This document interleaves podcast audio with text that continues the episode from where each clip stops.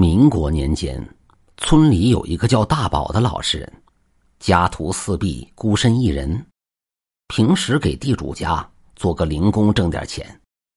村里有孤寡老人，或者谁家吃不上、喝不上，他自己宁肯饿着肚子少吃一顿，也要接济人家。冲着大宝的这份善良，村里很多人都愿意请他干活。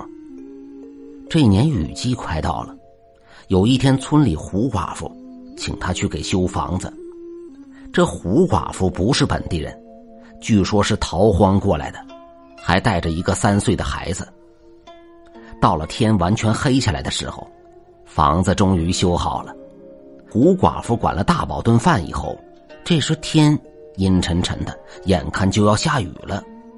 于是胡寡妇就跟他说：“大哥，你看这天都这么晚了。”要不你就别走了，在外屋我给你收拾收拾，凑合住一宿，明天天好了再走。大宝人老实，一想这样不妥，就说道：“呃，大姐啊，你这孤儿寡母的，我一个男人在这里住不合适。再说将来对你的名声也不好，我还是走吧。”大宝说完起身就走，这腿还没有迈出门。就听一声炸雷，紧跟着就是瓢泼大雨。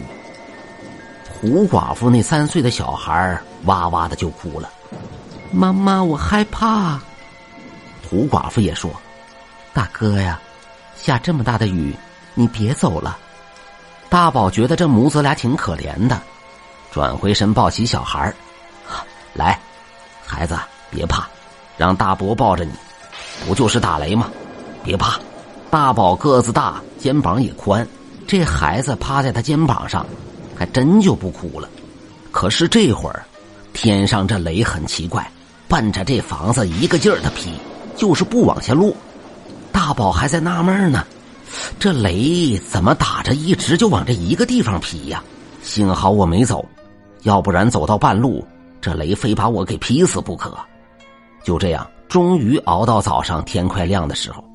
这会儿也不打雷，雨也停了，大宝就跟胡寡妇说：“大姐呀，修的这房子也没漏，孩子现在也不哭了，你看是不是把工钱给我结了？呃，我好回去。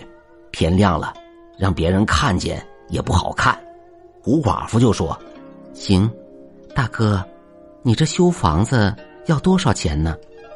哦，你们母子俩。过日子也不容易，给五个大子儿就行，反正也不是什么特别累的活大宝心里觉得要这五个大子儿都不太好意思。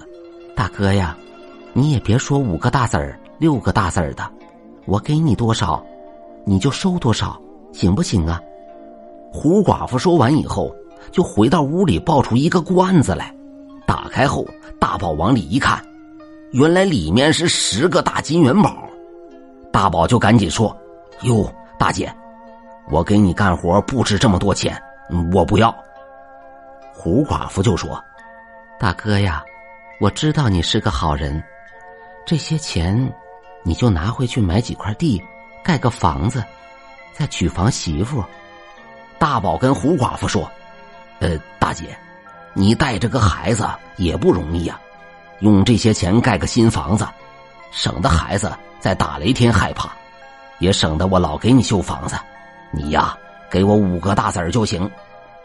这胡寡妇没办法了，就说：“大哥，我跟你说实话，我和孩子不是人，我叫胡媚娘，乃是山上千年修行得道的狐仙，因与凡人恩爱，被上天惩罚。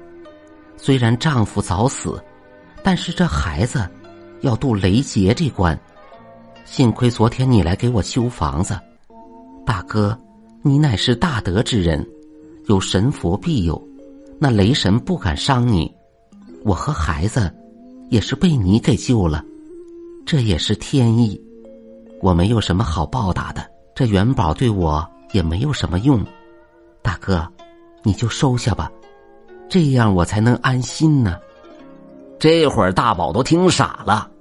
怪不得那雷老围着这房子劈，想不到原来是这母子俩在渡雷劫，可是到了最后，说什么也不要这元宝，胡寡妇也没招了，只得给了他五个大子儿，然后喊孩子过来，趴在地上给大宝磕头，让孩子认大宝做了干爹。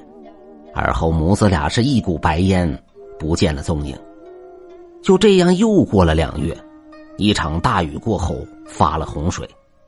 大宝自己那破房子被水给泡塌了，老房子这块地是在低洼的地方，大宝不想重新翻建了，就寻了一块差不多的地方准备建房。就在他平整地的时候，三镐子下去，就听见哗啦一声，大宝一看，正是胡寡妇给他那装元宝的罐子，大宝抱着罐子就想了半天。看来胡寡妇确实是非要给我送这东西，看样子这财也该是我得了。不行，那我就要了吧。从此以后，大宝拿着这十个金元宝置办了家产，娶妻生子，过上了好日子。毕竟是穷人出身，他知道底层百姓的艰辛。虽然自己有了钱了，却依然像以前一样。施舍穷人米粮吃喝，从不干为富不仁的事。